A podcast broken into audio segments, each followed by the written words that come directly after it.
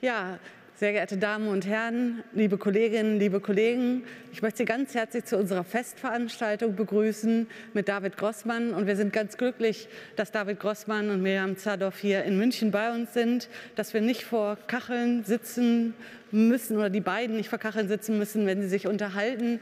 Ähm, und ich hoffe sehr, dass äh, Sie die Gelegenheit haben, an den Bildschirmen dieses Gespräch gut äh, äh, so wahrzunehmen, auch wenn aufgrund der Pandemie es natürlich jetzt nicht möglich ist, dass wir hier alle zusammen in einem Raum sitzen.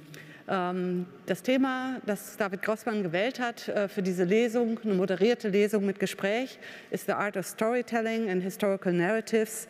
Ähm, und moderiert wird es von Miriam Zadov von dem NS-Dokumentationszentrum in München und von ähm, Michael Brenner, den ich ganz herzlich begrüßen möchte, äh, der hier bei uns zugestaltet ist. Ich wünsche Ihnen und uns ein schönes Gespräch, äh, ein schönes Gespräch zusammen, eine schöne Lesung und ich freue mich drauf. Vielen Dank.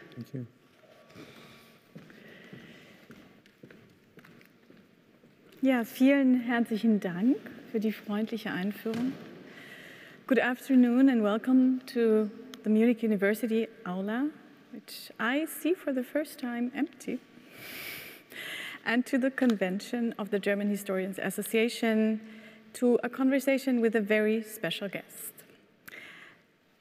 My name is Miriam Zadoff, uh, and I'm here to, today, this afternoon, um, as your chair, together with Michael Brenner, uh, who will join us or who joins us from Washington, D.C. And we both very warmly welcome our guest, David Grossman, the Israeli writer. Thank you so much for coming to Munich and thank you for being with us. It's a pleasure for me. Thank you for having me.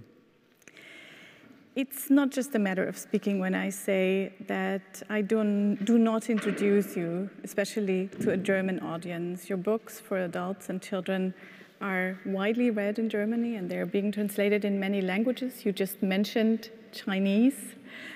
And you have received countless awards, among them the prestigious Israel Prize, and as the first Israeli writer, the Man Booker International Prize for the English translation of A Horse Walks into a Bar. And only this year, the Großes Bundesverdienstkreuz here in Germany. And there is another award that I want to briefly mention because you have received it on this very stage some 13 years ago, the Geschwister Scholl Prize mm. for your book Die Kraft zur Korrektur, a collection of essays in which you talk about the memory of the Shoah, but also about the reality of the state of Israel and the conflict between Palestinians and Israelis, and the need to overcome hate and strive for peace, no matter what. The Geschwister Scholl Prize is an award given to authors who courageously fight for a better and a more just world. And as a member of the current award jury, I have to say that I think you were one of the most worthy recipients. Now I want to hand over to Michael Brenner, who will start our conversation with the first question to you. Michael. Yes, hello. Uh, hello, Miriam. Hello, David. Uh, it's uh, a pleasure to see you again, unfortunately, this time only over Zoom. Um, and as you know, uh, David, we are here at, as, as, at a historians convention and speaking to a novelist. But I think I am not totally mistaken if I say that after reading your last novel, not only your last novel, but also your last novel, history is very much present in your work. Um, your last novel is actually entitled, in the Hebrew, it's entitled Itia Chaim Harbe, which literally means with me, life plays around a lot. In, in English, it is called More Than I Love My Life, and the German title is Was Nina wusste. And I think we can already tell from the titles, the different titles, that translation is always interpretation. But more than that, every history writing, of course, is interpretation. This is true for historians. And of course, it is true even more for novelists. This last novel is actually something, I would say, something like a historical novel. You can correct me if you see differently. It is based on the real lives of Yugoslav partisans. And the main protagonist is also someone you knew well and who also has been depicted in a documentary movie. And it is first and foremost certainly a dramatic, often disturbing story about a relationship between a mother and a daughter. But it's also a story about Titoism and Stalinism, about a country that does not exist anymore, Yugoslavia. And so often there's also the Shoah in the background, and of course, Israel as well. And my first question is how did you choose this topic, or maybe you want to say also more general, how you choose chose your choose your topics? First, good evening, and it's lovely to see both of you and to be on stage with you. I think I, I will start write, writing a book only when the book is uh, inevitable. As long as I can resist writing it, I will resist. But time comes that I feel the urgency. I know how it feels physically that I, I must write this book.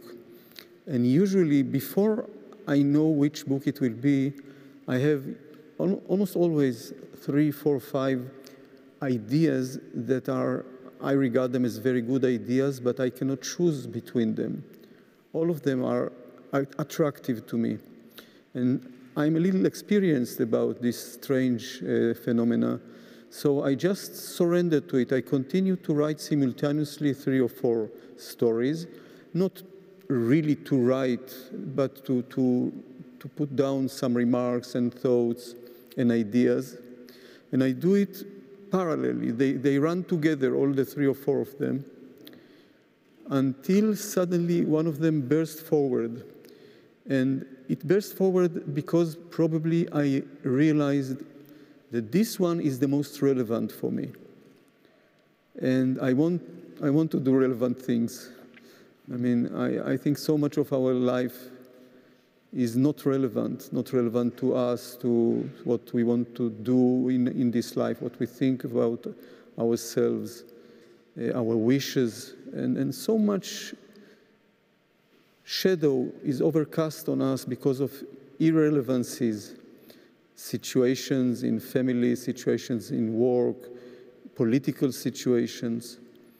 Uh, but suddenly, there is a very clear feeling that if I go at this specific direction, I will do the thing that is right for me that I, I, can almost say that the story chose me, but this will be too mystical to say I chose it, but I cannot choose it unless it's already been chosen. Because if I impose my wish upon this group, this team of five, four stories, I will not be able to write it. And after some months, I'll have to drop this, this attempt. And it happened to me more than once and more than twice, even. Uh, because it was as if I arbitrarily decide who will be the story.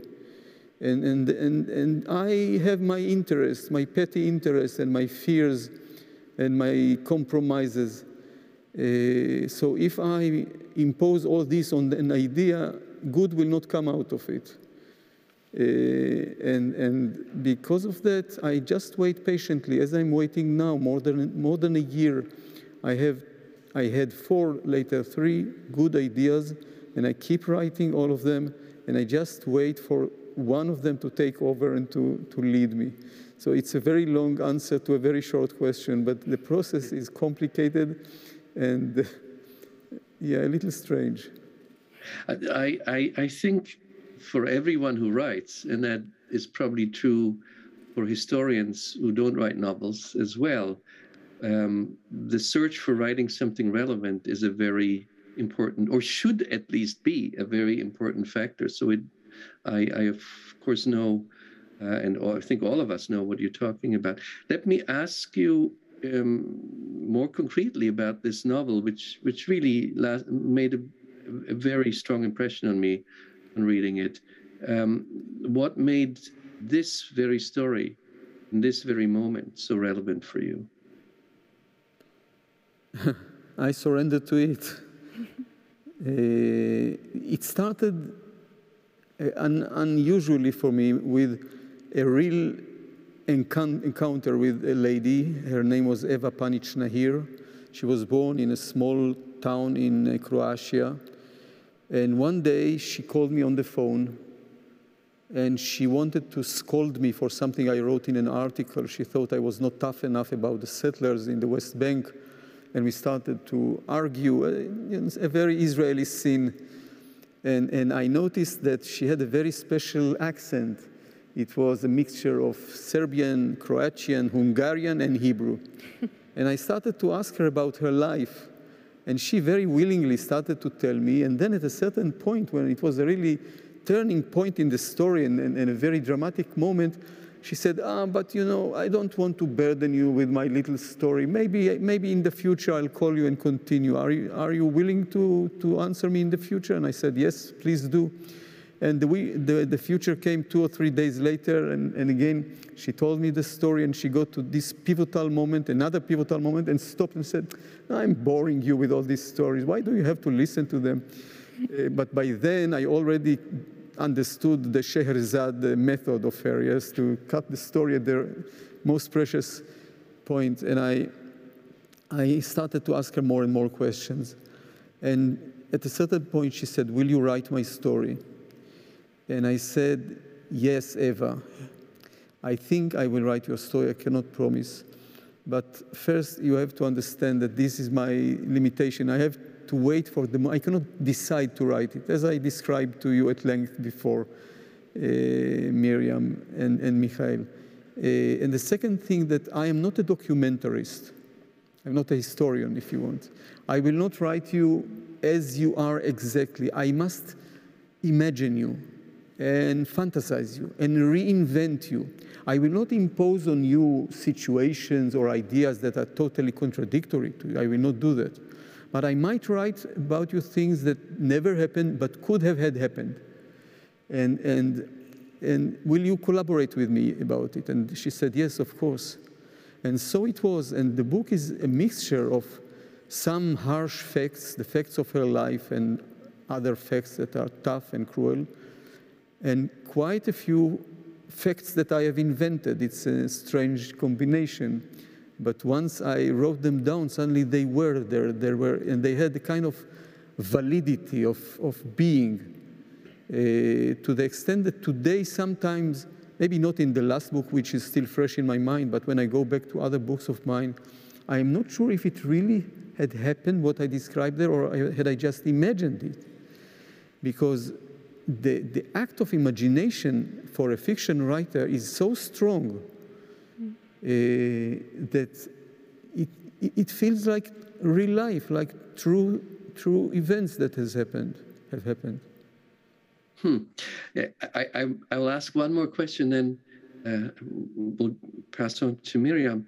Um, as a historian, of course, reading a story that plays in history, and is embedded in historical event that actually happened in Yugoslavia in the late 40s and early 50s. Um, I am just curious, as a writer, do you, when you write about the history, do you also consult historical works? Uh, do you try to verify some of, of the historical facts, or in a novel that that would not be relevant for you?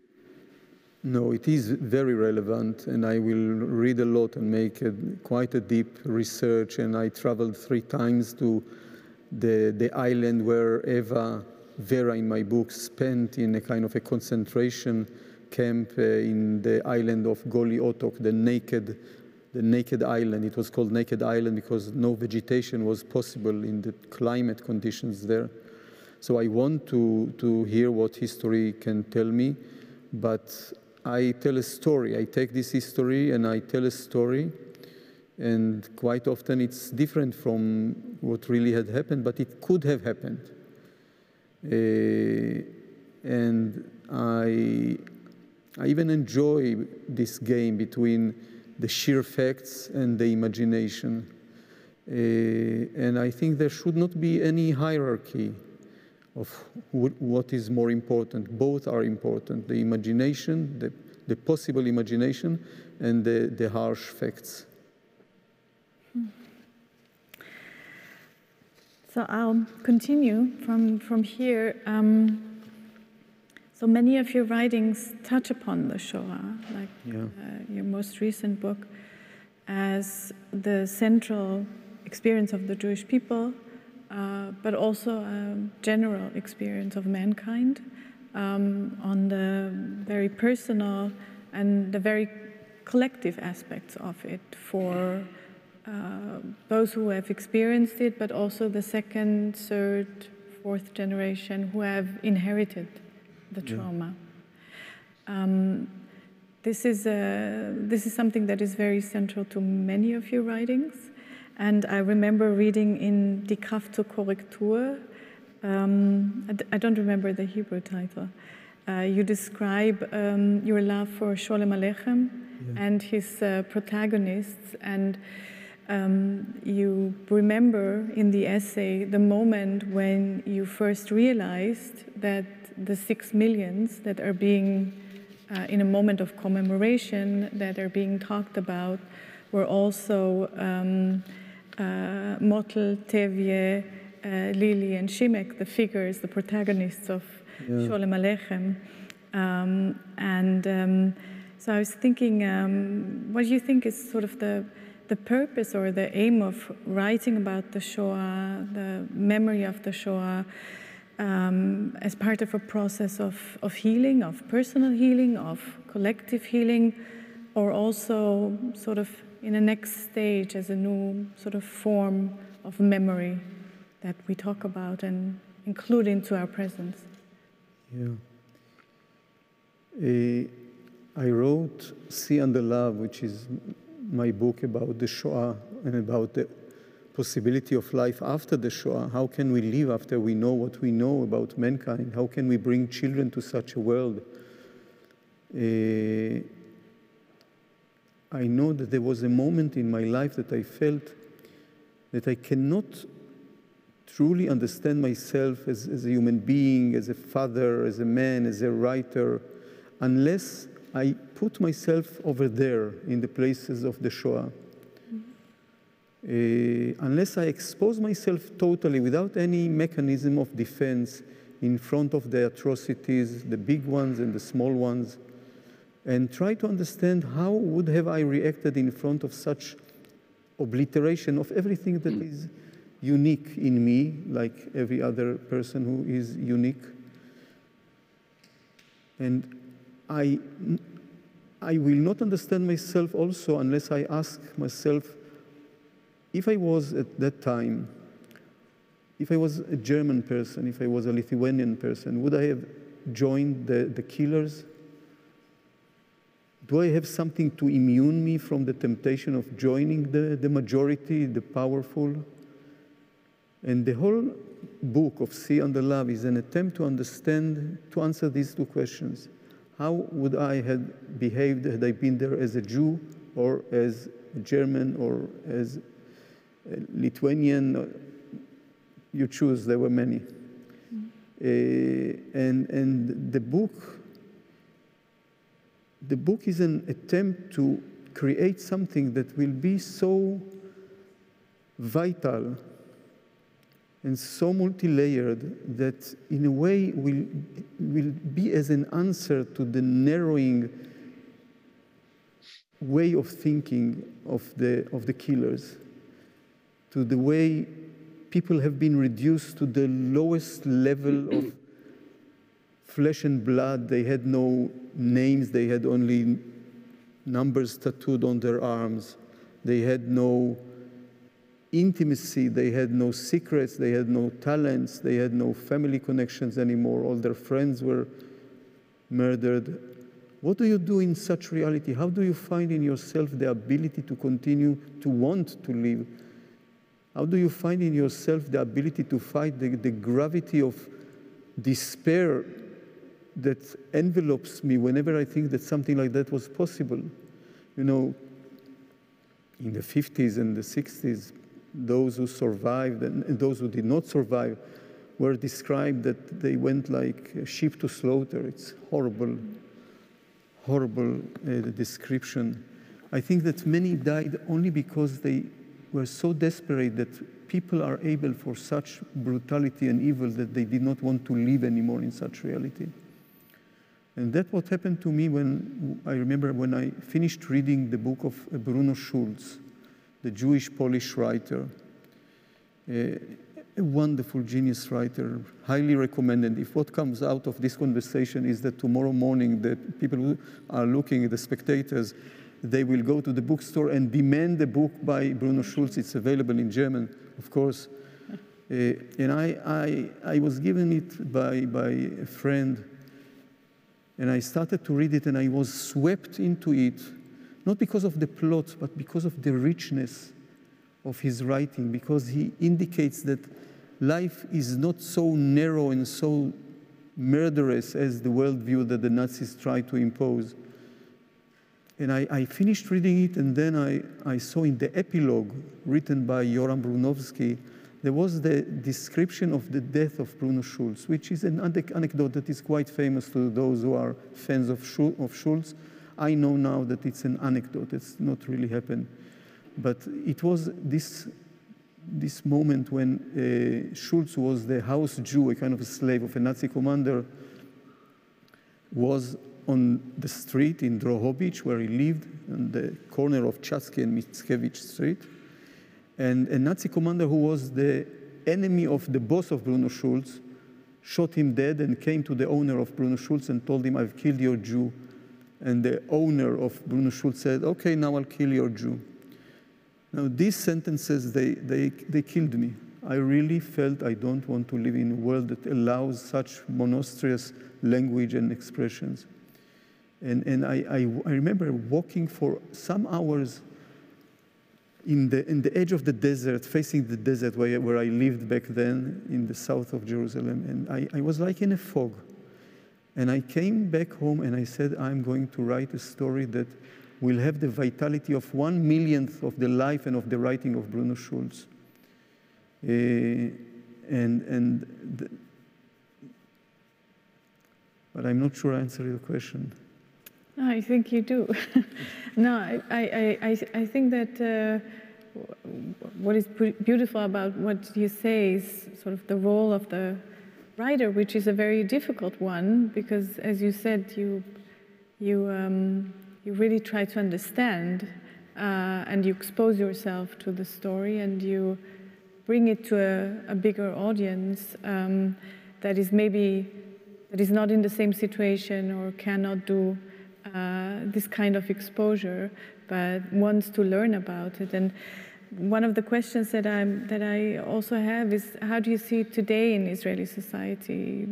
What role does the Shoah have for young people or for understanding what is going on in the present world? Because this is the whole idea is that we do learn maybe a little bit from from this catastrophe of humanity about what is happening today and how we how we act as human beings i think that the generation of, of young people today it's, it's hard for me to answer because I, I didn't make any statistics, you know, or referendum. The feeling is that there is some kind of fatigue from dealing with the, the Shoah. It, it, reminds me of a strange story. Once I was in the street of Berlin and I met a group of young Israelis. You know, many Israelis like to be in Berlin. And, and somehow we started to talk and, and I asked them, why are you here? And they said they all live here.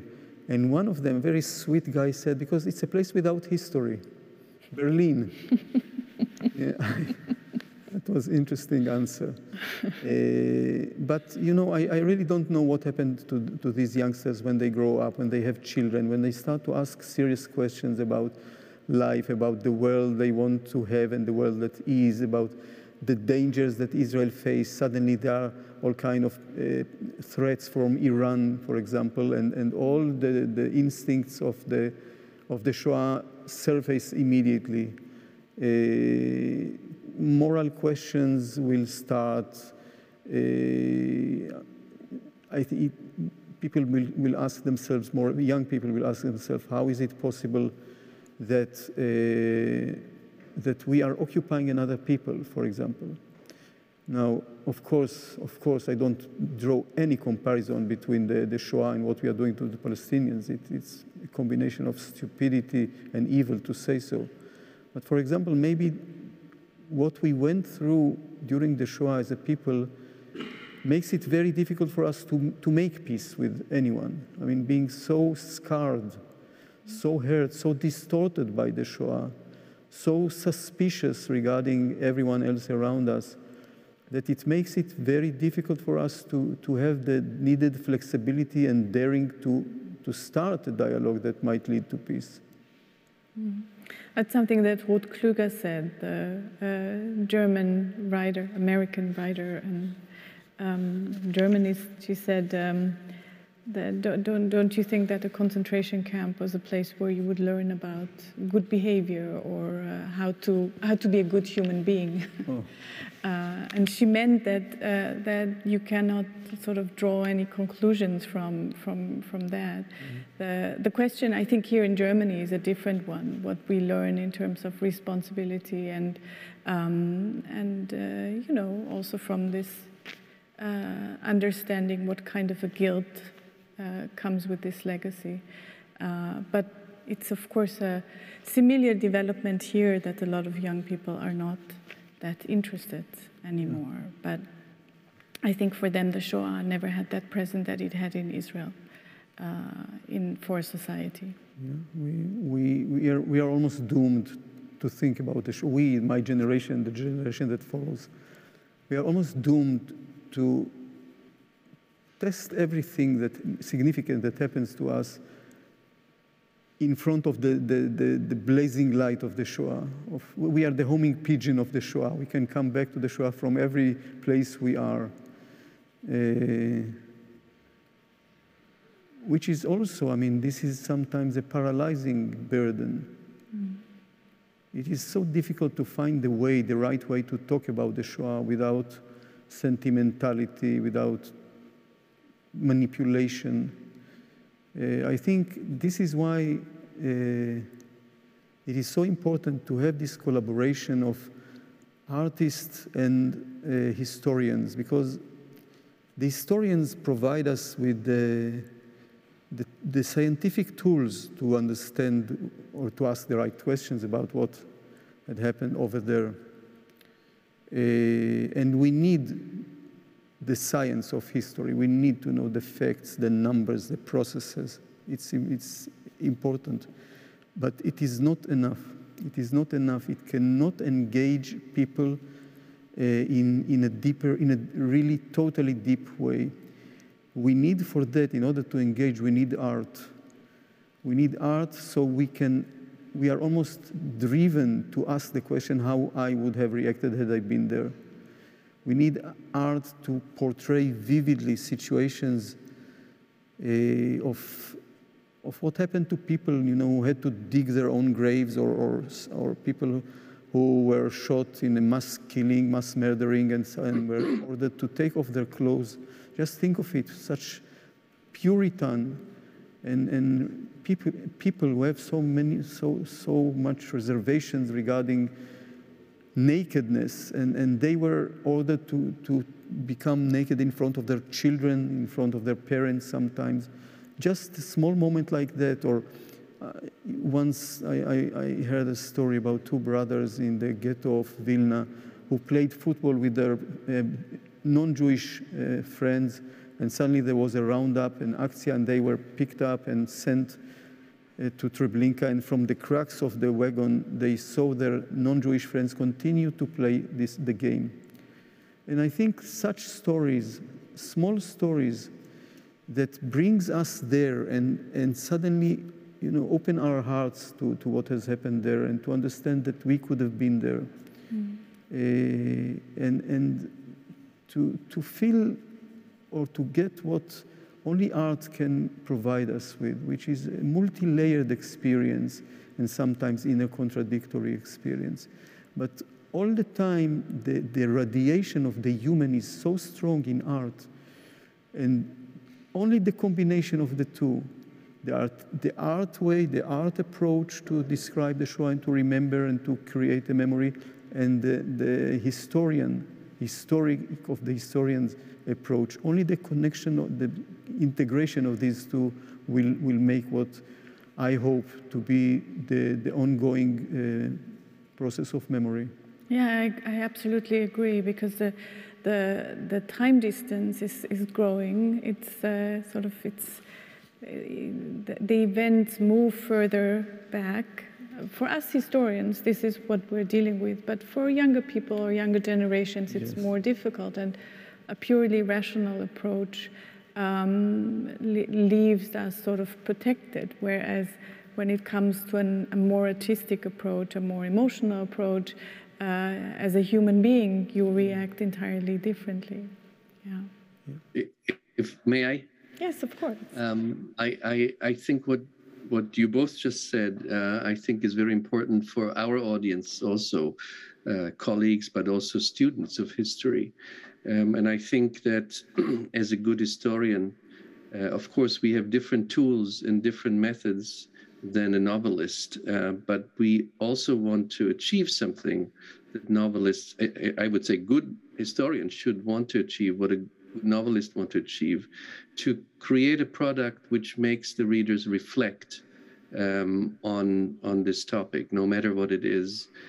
And I think I always try to, I'm not always sure I achieve it, but I try to um, ask my students to read literature uh, and not just historical, scholarly, academic uh, uh, um, um, literature, but, but, but fiction.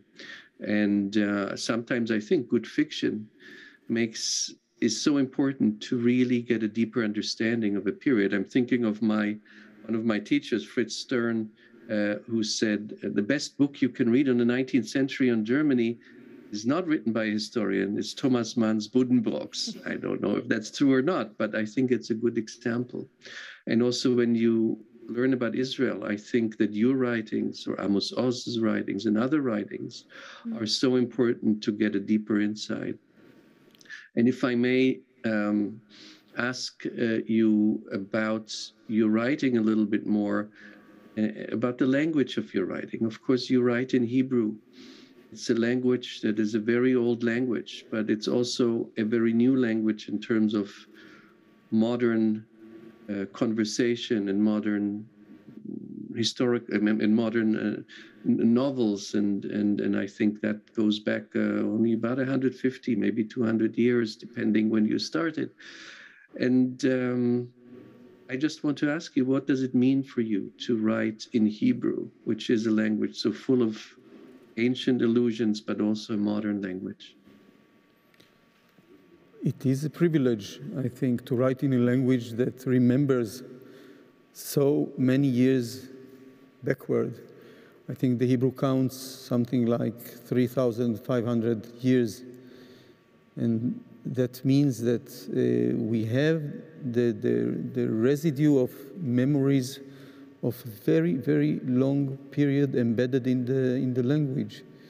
Of course, not all the, the, the words in the Bible are understandable for most Israelis, uh, but uh, so much is, and so much of the, the old vocabulary is part of the everyday life, all kind of proverbs, of idioms, I always like to think that uh, if Abraham, the patriarch, Avraham Avinu, was to sit with my family to the dinner table, he probably would be able to understand half of the conversation of my six years old granddaughter.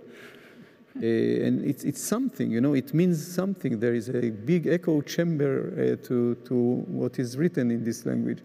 Uh, and, and of course, because Hebrew is a language of many layers, uh, really every 100, 200 years there was another layer of, of the Hebrew.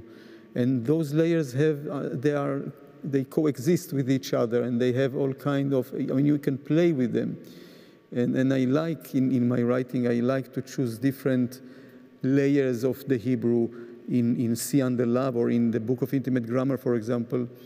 Uh, I, in a way, I wrote about Israeli reality in a Yiddish melody, and I wrote about the Yiddish reality with an Israeli melody. There is a child in See Under Love, a child, Momik, who is nine years old, mm-hmm. and, and he, he keeps uh, hearing my, his friends, all the grown-ups around him, talking about what has happened over there. Uh, and, and he becomes more and more tormented by the, this country of over there that he wants to recreate. And he, he hears people talking about the, the Nazi beast, Achaya Nazi. This is how Nazism was referred to when I was eight and nine years old. And, and he, he asks everyone what was the Nazi beast. He really believes that there was such a beast, such a dinosaur or monster that used to rule over the country of over there and terrorize the people there. Uh, and of course, no one wants to tell him and to pollute him by the knowledge of the Nazi beast unless uh, the owner of the grocery store, Bella, she took a puff on her cigarette and she let out a krechts, which is a Yiddish, a Jewish sigh. And she said that the, the Nazi beast can come out of any every animal, every creature, if it gets the right food and right nourishment. And of course, she, she said it ironically, but he is only eight years old and he's not cynical and he decided to collect uh, all kind of small wounded animals to put them in cages of tnuva and uh, to, to wait until the Nazi beast will come out of them so he will be able to tame it, to be good and to change its ways and to stop tormenting all the people around him. So there was in, in this part of See Under Love the game between the, the Yiddish that was spoken at home, also in my parents' home when they didn't want us to understand, but also with the new Israeli, even militant language facing the future language. Uh, and and in, the, in the last uh, novel uh, about, about Nina, about Eva, about Vera, the, the language of Vera, of the old lady, the 90 years old lady who gave me the story actually, is a language of refugees, of broken people. And so is the language. It's a broken language.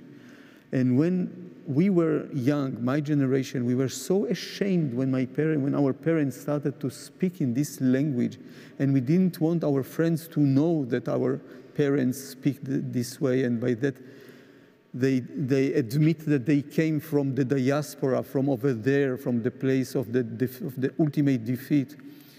But today, of course, when we grow up, when we are at the age of our parents, we understand how heroic they were by, by giving birth to a child even after what they went through in the Shoah. And, and it was important for me that this fragment of the broken language will be the title, at least in Hebrew, the title of the book. With me, life plays a lot. And, and part of the reactions that I got to this book were of people my age saying how good it is that suddenly this broken language got legitimacy, that we all know even the melody of how they said it. Uh, just like that, and you, it aroused a wave of, of memories of all kind of things, you know, all kind of particles of, of reality. And it, it is actually very nice when you have read the book, and I tell those who haven't read it yet, don't do it before, but when you have read the book, who also you can watch on YouTube the actual character in the documentary, and you can hear the language. And actually, she speaks in three languages in that documentary, and her native uh, uh, language, uh, Serbo-Croatian, I guess, and then uh, Hebrew and English. Um, about Hebrew, and and I I I couldn't help but rem- remembering looking at the stage that when we talked about similar questions three years ago uh, with Amos Oz, when he actually gave his last uh, public lecture at this very stage about the role of Hebrew uh, and also Hebrew as a um, well, in in in, a, in what way Hebrew can express a national identity, in in how much does it express a national identity for you? Uh, and especially in a country that is very polarized. Yeah, of course, the revitalization of the Hebrew in the beginning of 20th century uh, served as a national, uh, a national way of creating Israel, yes, of having a state. Right now, it's, it's a totally different situation. It's a taken for granted language. Not every word is a miracle. You know, when, when I was five and four and six, my generation, our parents used to send letters to the paper. There was a special column in Dvar HaShavua, uh, the most popular uh, uh, paper, uh, that gave all kind of linguistic pearls created by, by young children, young children who, who did not know the right and the grammatical way of expressing things, and they had a lot of inventions. But it reminds me that Ephraim Kishon said that Israel is the only country where the mother learns the mother tongue from her children. Uh, and today I, I, I take so much pleasure looking at my two granddaughters playing together or arguing together with each other in Hebrew, and they don't understand what a wonderful miracle it is, that it could not have happened 60, 70 years ago. It was a miracle. Uh, yeah, okay. Maybe my, my last question and this round. Um, writing in Hebrew, of course, is also writing, in your case, and in most cases, writing in Israel in a society that, uh, as you mentioned before, is um, is plagued by many um, issues that I think every person with a conscience is aware of. There is an occupation. Uh, there is also a threat, an existential threat to Israel. When you write, um, how much can you distance yourself from these things? Because most of your writings are, of course, about play in Israel. Uh, how much uh, does this, which role does the political, do the political circumstances play for you when you write? I don't try and I don't want to distance myself uh, the, from the political situation. It is part of our life, it's a major part of our life. And even the, cover, the covering it in order not to feel it is also a very political saying. The avoidance from exposing it or from being exposed to the meaning of this horrible fact that we are occupying and oppressing another people for 54 years is something that I think we should be exposed to if we don't do any, any practical real attempt to end it, at least that we shall pay the, the moral price by understanding every moment that this is what we are doing to another people. Uh, I, every, every story that I wrote, every character has something to do, some, some political layer. It's important. Uh, it's, it's, it's what makes life the way they are or the way they are not. Uh, even when I don't write straightforwardly about the political situation because there are other things in the focus of the story, the situation will exist. And of course, when I write essays or speeches, it is important for me to, to describe this reality that most Israelis try to deny and to suppress, and to try, and I, I really try hard about it, to talk about these things in possibly new words, new formulations. It's very hard. And therefore, I, I, I write less and less political things in, as as, an, as, as speeches or as essays, and I infiltrate them into my story more.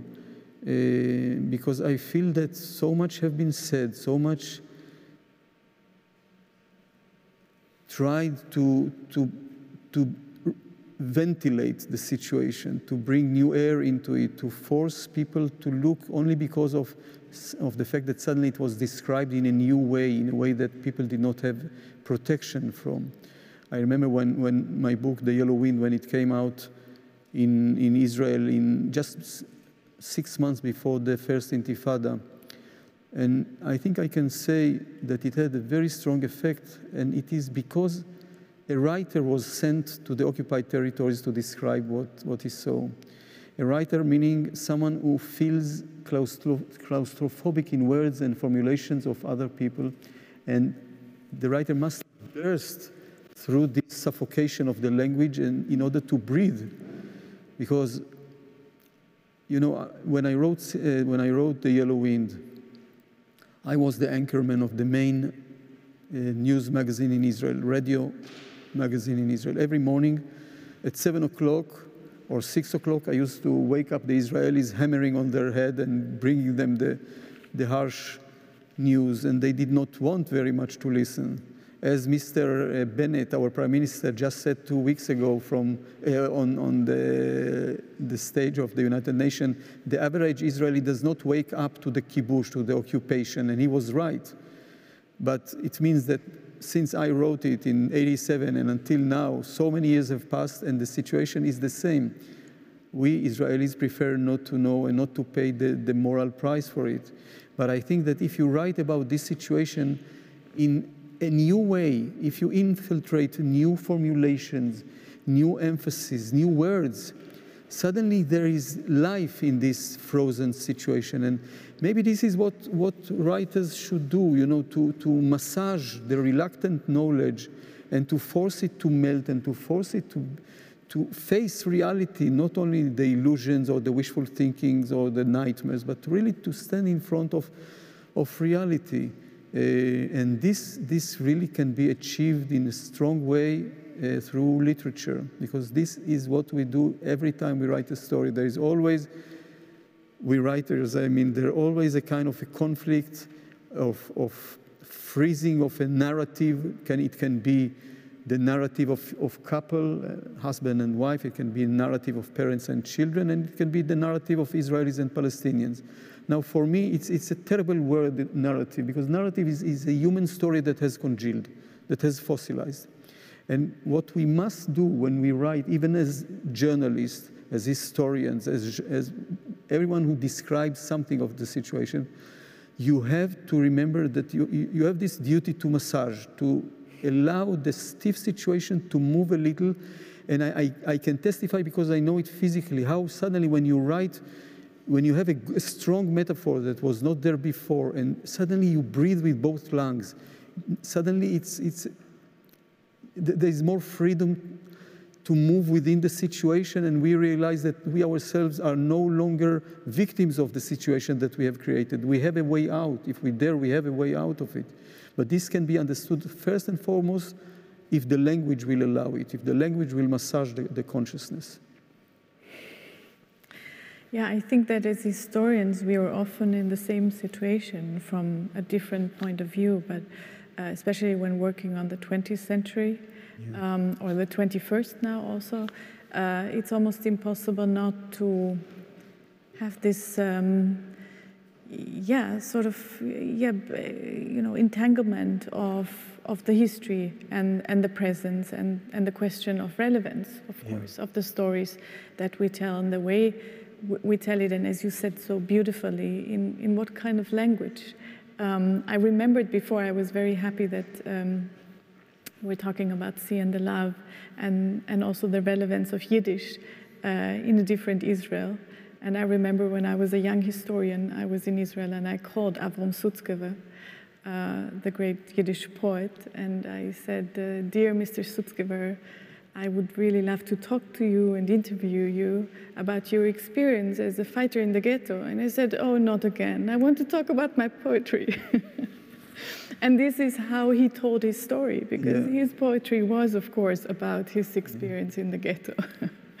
May I tell you a story about Sutzkever? Of course. It's relevant, it's very relevant. Sutzkever, one of the great, if not the greatest poets in, in Yiddish, Uh, born in Russia, and during the Second World War, he was in the ghetto of Vilna. And one day he had to escape from the, the ghetto and to reach the partisans in the, in the forests. And part of the way was one square kilometer of mine fields. And he had no choice. He had to go through the minefields. And he told how he walked there. And then he decided he will adopt or assimilate, as he said. I wanted to assimilate a melody. When, he, when Sutzkever said melody, he meant a poem. And he adopted the rhythm of the melody. And around him, he saw pe people turn, torn to pieces. And a foolish bird that got too close.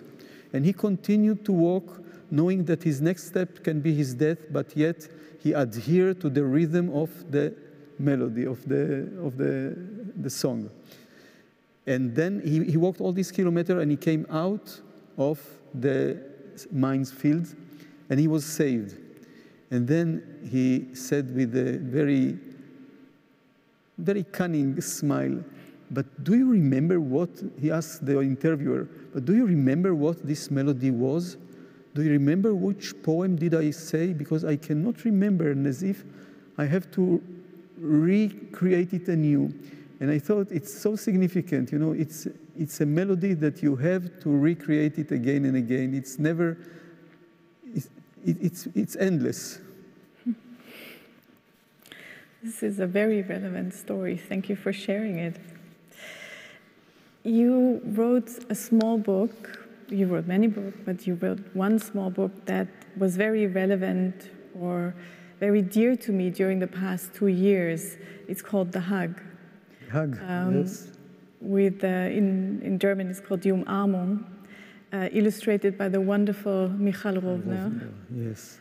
Uh, a book not only for children, but also for children. Um, it's a book about a mother who tells her son that she loves him so much and nobody in the world is just like him.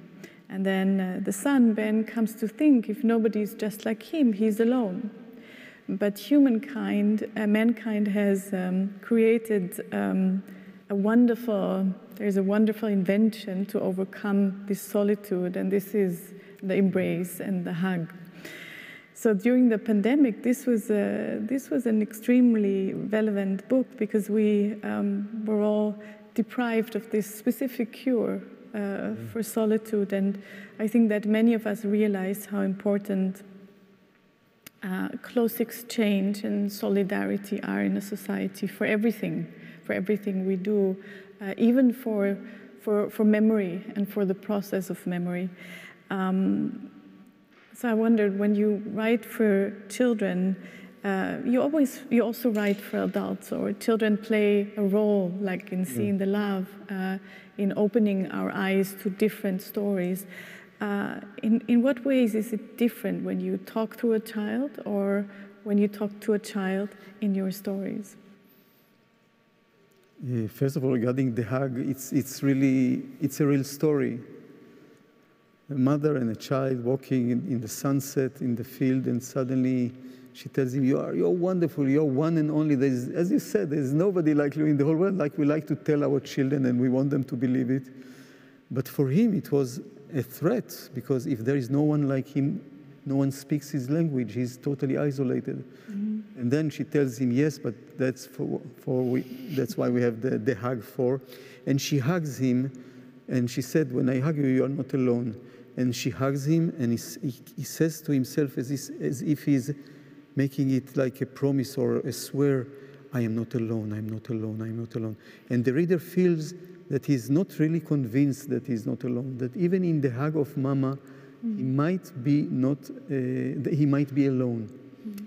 And this is a heartbreaking conclusion, especially for a child at the age of four. Uh, when I write for children, I, I will use a language that they can understand. I will not use a language that is above their heads. But I also, in every book, I will insert a word or two that will invite them to make an effort and to, to try to decode it. I think, I, I think this is the, the part, this is part of the pleasure of reading, especially for a child. I, I vividly remember my father reading to me when I was very young and there were some words I did not understand. And in, the, in that time, with the new translations of uh, books, children, half of the book we did not understand. But I, I told him, no, don't explain. I, I just, I, I, felt after he left as if the words continued to, fl to flicker in the darkness. Uh, but I, I write for children. First of all, I think I'm, I'm very lucky because I have an open corridor to my childhood, and I remember a lot from my childhood and later from my children and now from my granddaughters. And when I write for them, I think of these magical moments of the evening when we put the child to, to sleep. And then there are something like, you know, 10 minutes, 15 minutes of grace that we do not argue with them and they do not ask us to do this thing and we say you, you promised to take uh, to arrange to sorry to arrange your table and you didn't do it and to do your homework and and they ask you to buy them. And all, all the conflictual zones allergic zones that exist between the community of the adults and the community of the children. And suddenly there is silence and the parent can tell this story uh, which sometimes is written in, in higher uh, level of, lang of language than the child is used to. He understands the words, but he feels that suddenly there is another vocabulary, and the melody of the father or the mother who tells the story, it changes. And the children react to it from a very young age. My experience, less than half a year when we read to our children, when they were less than half, less than half a year, six months, even if they, was, if they were in a peak of a tantrum, they listened, they understood that here they are being invited to move to another layer of reality. It's not real reality, it's not a dream, it's something in between. And I also think that it's a chance for us, the grown ups, to go back to our childhood if we read properly, if we don't read it just you know, in order to get rid of this uh, obligation and go back to our things, our, our work and, and there can be sense of humor that the child not necessarily knows from his home. And, and this air of mysticism, of magic realism that exists in almost every book. Uh, and the, the children, I, I always think, you know, we put them to bed and we leave them there and we go out to do what we want to do. And for them, it's frightening. They are alone in the room. Suddenly, there are shadows. You know, the, the sleeve of the sweater can look like a trunk of a, a young elephant. And he, he keeps hearing the voices of his parents, of his elder brothers. He, he or she might get a glimpse of an idea, not formulated, but as, as a guess of how the world used to be without them before they came. And I, I, I remember once in the, on the 21st of December, I put my eldest son, Jonathan, to sleep. And I, just, I told him, you know, Jonathan, tonight is the longest night of the year. And I gave him whatever he wanted, milk and the, the doobie, and the, the bear and the monkey. And I, I went out to do my, my things. And the day after, in the morning at dawn, at first light, he bursted into our room and he, he was all sweat and he said, Mommy, Papa, it's over. This night is over. you can imagine what was it for him. You know, he was so primal because every child is very primal. And, and for him, he wandered in this night through all those darknesses, all those fears, and he was not sure that the sun will rise again. That's the most important thing. We are sure, maybe by mistake, maybe the world will be ruined tonight. Maybe this is the, the life uh, expenses, I don't know, what's the word of, of, of, maybe this is the natural rhythm of life for our globe, okay? 2021 years. and, but a child, for him, it's real, it's the fear is concrete. He might not have a day tomorrow. Mm -hmm. and, and, when I write for children, I try to bring myself there to this place of, of Jonathan on the 21st of December, to, to write as if I don't know if the sun will rise again. Thank you so much. This was a very beautiful, um, um, uh, I think, description of the importance of storytelling from a very, and the power of stories that bring us through dark nights and, and, and many other things. Um, I, I, I, would like to ask another question um, about the writing. Uh, for some of us, or for anybody who writes, writing can be very um, enjoyable and it can be very painful. Uh, and sometimes it works well and sometimes it doesn't. Do you enjoy writing? Yes, very much so. I, I do not enjoy life without writing. When I'm between books, I, I really suffer. There is no focus to, to my life. Things come just one after the other, after the other, while when I'm writing, everything is interwoven, everything has some meaning in one of the, the parts of the story. I like the fact that everything allegedly is open. Everything could, could happen and every character could surprise me. And I'm, I'm like a hunter in this time because everything can be a clue, every, every small particle of reality. And I, I, always say, you know, to be with the writer is to embrace a pickpocket. He will steal you anyhow. Every, he will take everything from you. The, and, and, and I like the movement of, of taking, of suddenly finding a word that will suit exactly at this sentence. Uh, and, and there is a kind of urgency when I write. I feel I, I, I want to write. I love to write. I feel passion towards it. Uh, the world is opening up to me. I thought in, the, in the, the, the weeks of the lockdown in Israel, all over the world, where the, the general feeling was of narrowing down, of freezing, of fear. But I felt so lucky to have the, this ability to write because in the middle of this darkness, I was able to, to, to widen and to, be, to, to, re, to revitalize the colors of, of things and the smells of things and the relationship between people. Um, yeah, I, I, I remember, I'll tell something very personal. We, lo we lost our child, Uri, uh, in the last war between Israel and, and Hezbollah. Uh, and when, when it happened, I was uh, writing To the End of the Land, which, strangely enough, was a story exactly about this, about a woman who, whose son is going to die in one of the military operations and she runs away from the notifiers of the of the of the military because she understands that in order to give bad news it takes twice it takes two one to deliver and one to receive. And she says what if i'm not there to receive? And she imagines that the whole machinery the whole wheel of machinery of notification of the army to the parents would be taken aback would roll back. And she will gain a day until they find her and, and nail her with their notification, or half a day or an hour, even two minutes at such situation is, is important. Maybe there will be a new invention that would spare the life of her child.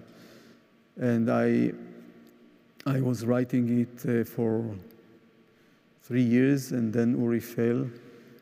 And I remember that we have the Shiva, the seven days of lamenting and A.B. Yehoshua and Amos Oz were among the first who came. They knew what I was writing about. I discussed it with them at length. And I said, I don't think, now I don't think I will be able to save the book. And they said, the book will save you.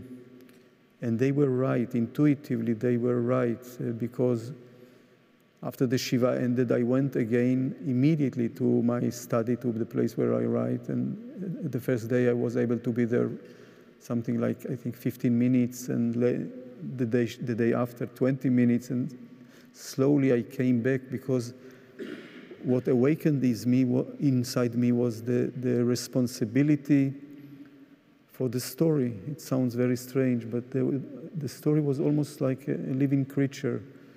And against all the things that have been shattered and killed, uh, he was, the story was alive and the characters were quite vivid. And I felt a need to infuse to them identity, sense of humor, even worldview, anecdotes, biography, friendship. And slowly, slowly, the need to do that, to infuse to them, brought from within me something that I did not believe existed anymore. And, and after a while, I really understood that, well, at least I have now a place to be, and this is the story. And later, I conquered other territories at home and friends and family. But so much started from, from the book, from the, yeah, the, the writing of the book itself. And I, am not saying anything about the, the final product, the, the book itself, but the process gave me something that no other, no other thing in the world could have given me. And uh, I learned another thing as well. I'm not a religious person. I'm, I'm not a believer. I'm very devoted secular, very Jewish and very secular. Uh, and I cannot draw comfort from believing in God, believing in afterlife, believing in the Garden of Eden. Uh, but I, I know that I found a place where one can feel simultaneously the wealth and the plentiness of life, of vitality, the richness of vitality, and the nothingness and the abyss and the darkness of death. And the only place where, for me, these two coincide, the full fullness of life and the total void of life is art, is in literature and poetry and cinema and music, of course. And this is something that this book taught me in a very intuitive way. Mm. I can only agree to what Michael said before, and I'm, I just hand over to you that I always tell my students that they should read novels and, uh, and get to know this community of um, fictional and non-fictional characters when we talk about different times or about different worlds as a community that we live with. Yeah. Yes, um, I I would even add uh, to what you just said, David. Um, the book may have saved you, but it actually maybe not to the same extent, but it also helps to save or helps to it helps its readers too once you read the story. I mean i feel this in many of your uh, novels and i also feel it in fact when we talk to each other. There is so much humanity and human warmth radiating coming out. Sometimes the stories many of your stories are not happy stories um, but there is so much somehow comfort I think we can get out of this writing. And I hear it in your voice and you're talking. Uh, and that is something, as you say, art, literature, and other forms of art uh, are able to create. And I think this is really something so important. And uh, connecting to what Miriam said before, it it is interesting that you, but also some other Israeli writers, who address first and foremost the adult readers, are also known as writers of children's books. And I think that's the even harder part to speak uh, so deeply and profoundly to the children as you do in your children's literature. And I think you were also, uh, you also moderated a children's uh, um, program uh, on radio uh, for many years, and and I think this is something um, we should know. I, I maybe my last question is just out of pure cu- curiosity, and it's more about your childhood. Uh, you mentioned your father reading your books, and and I'm just more curious about it. Was it was it back then? Was it back uh, in in your youth or childhood even that you yourself wanted to become a writer and, and, and, and, and loved writing? I, I, I have a very uh, far away memory where in the kindergarten there was a, a rock in the form of an animal. I don't remember what animal. And the kindergarten nurse used to say, used to sit me on this rock and say, tell them a story. she, she had she made her life very easy. She had a very cheap storyteller. Uh, but uh, I, I think that from a young age I, I enjoyed, I, I remember the, the energy of, of inventing. That was something that attracted me. But uh, you, you, mentioned my father. I don't know if we have two or three more minutes. Mm -hmm. When I was eight years old, uh, my father one day came to, to my room and uh, he, he had a book, thick, short, uh, with red cover, and he said, Take it, David, this is how it used to be over there. Now, usually my father did not say anything about his childhood in the townlet of Dinov in Galicia, in over there. And there was something in his smile that was a little apologetic, a little childlike, which I never saw on his face or rarely saw on his face. And I took the, the book. I felt it gives me a key to something very precious. I climbed on the window pane, which was my favorite place of reading. And I started to read, and it was, I was swept immediately because it was a, a language that was hard to understand, very archaic, almost biblical language. I remember that the pages were marked not with numbers, figures, but with uh, letters, letters, like, like the, the, the, Bible, the Mishnah, the Talmud. Mm-hmm. So I felt maybe I, I was given here something sacred. And I started to read the book about the life in the shtetl, about an orphan named Motel. All, all, the names were so foreign and strange to me, yet very attractive. I think it was like for a child today to discover Harry Potter, to, to understand that there is an alternative, there might be an alternative reality with its own institutions and its own language and its own hierarchies and, and everydayness. And I, I read the whole story of Motel, the son of Pacey the cantor, totally far away from my life. Yes, I was a very Israeli child, practicing from the age of six to become an, a, fighting pilot, the first one with glasses in the Israeli army. Hope to be, I never came. uh, or, or, a great full, football player. And suddenly it was as if this reality of the diaspora started to pull my sleeve and to say, pay attention, pay attention to me. And I read this book, and I, my father immediately provided me with five more volumes of books of the stories of Shalom Aleichem. I devoured them. I could not have understood, I think, 10% of them. What, what a child in Israel could have understood about the, the water, the person who brings water from the well, or the matchmaker, or the goyim, the non-Jews. I was surrounded only by Jews. I was sure that all the world is Jewish. I didn't have an idea that it can be otherwise. And I, I really, I think I knew it almost by heart, all the, all the volumes of Shalom Aleichem story, to the extent that uh, in one, uh, in Purim, Purim is the joyous holiday uh, in, Jude, in Judaism, there was a radio competition of knowledge about the writing of Shalom Aleichem. It was for grown-ups, of course, but I told my parents, hey, I know Shalom Aleichem, it's, it's my writer. And they said, oh, you are, you are a child, don't think yourself too much. So I went to the Galanteria in our neighborhood and I bought the first postcard in my life. And I sent it to the radio authorities, to the address that they gave, asking to be uh, auditioned. Sure enough, some days later came a letter from the radio. Now, the radio was governmental. It was for my parents as if the legendary mythological David Ben Gurion, the first prime minister of Israel, told them, Give me your son, your only one, the one you love. They invited me to the audition, and my father came with me, and he was so much against it and so much embarrassed.